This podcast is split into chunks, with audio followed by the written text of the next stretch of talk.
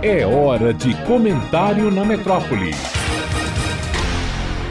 Um dos mais difíceis empregos na política nacional hoje deve ser cuidar da comunicação do presidente da República. Em tese, não deveria ser tão complicado assim quando se tem na presidência uma pessoa que se expressa com muita clareza e enorme facilidade, diferentemente da fala confusa, cheia de curvas e paradoxos de Dilma Rousseff, ou que consegue se comunicar bem com todo tipo de público, ao contrário da verve empolada, arcaica e mesoclítica de Temer. Na verdade, não é bem assim. O problema de Lula nunca está na forma do discurso, nem no domínio da eloquência, nunca estará na incapacidade de esculpir frases de efeito que ficam na memória do interlocutor, nem se nota qualquer dificuldade em capturar a boa vontade do seu público. Nessa arte, Lula é muito bom, talvez seja o melhor orador no cargo de presidente nas últimas décadas. O problema da comunicação de Lula está na seleção dos assuntos e das abordagens. Lula não se contenta em falar das coisas de que efetivamente entende ou sobre as quais ele precisa realmente se pronunciar em um determinado contexto. Todos nós temos cá as nossas ideias sobre quase todas as coisas, mas mesmo nós sabemos que não é possível dizer o que quer que ande pela nossa cabeça em qualquer contexto e diante de qualquer interlocutor. Lula parece estar convencido de que não é bem assim. Ele tem lá uma ideia sobre o voto de ministros da Suprema Corte ruim ou boa, a ideia é sua. Ninguém precisa ser apresentado a ela, pois o que diz o chefe de Estado tem muito peso e o assunto terá grande repercussão nos poderes judiciário e legislativo. Sem mencionar a bomba que explodirá na opinião pública neste momento, em que o STF foi deslocado para o centro da atenção do país. Mas as ideias de Lula não podem ser contidas e, de repente, todo mundo fica sabendo o que o presidente pensa, que a sociedade não tem que saber como é que volta o ministro da Suprema Corte. Desnecessário e falso mas, sobretudo, fonte de mil especulações sobre até onde alcança a apologia que Lula faz da intransparência, do segredo, quem sabe da absolutista razão de Estado.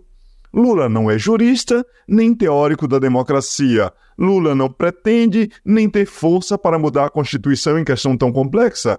Lula apenas produziu um barulho desnecessário sobre um assunto que não lhe diz respeito nem está sob o seu alcance. Ganhou nada a não ser narizes torcidos para sua ideia e seus opositores e inimigos esfregando as mãos de contentamento.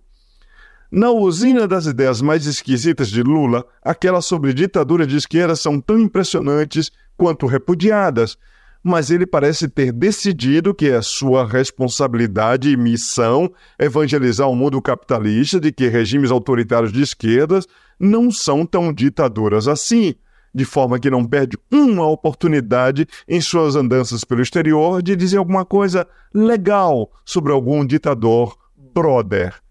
Do mesmo modo, Lula tem ideias muito singulares sobre Putin e a Rússia, que poderia compartilhar apenas com Celso Amorim nos longos momentos de intimidade, mas não, não há filtro que o impeça de expressar sua indulgência e compreensão com o ditador russo, chegando ao ponto recentemente de garantir, numa bravata, que se o companheiro quiser vir ao Brasil no encontro do BRICS, o país não cumprirá o mandado de prisão emitido pelo Tribunal Penal Internacional.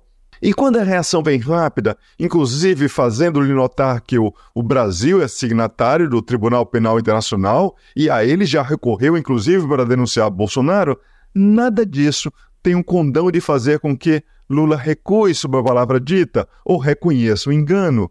Lula dobra a aposta, questiona a legitimidade do tribunal ou a oportunidade de o Brasil ser dele signatário, admite que não sabia da sua existência, sai-se com uma tese improvisada e falsa de que só Pagrinho aderiu ao tribunal. E até hoje não saiu um erramos sequer ou um ups, mandei mal. Lula continua falando demais, expressando opiniões controversas sobre temas que não são do seu domínio e sobre os quais não precisaria falar. E sem qualquer ganho à vista. O resultado é um pesadelo para uma comunicação presidencial eficiente.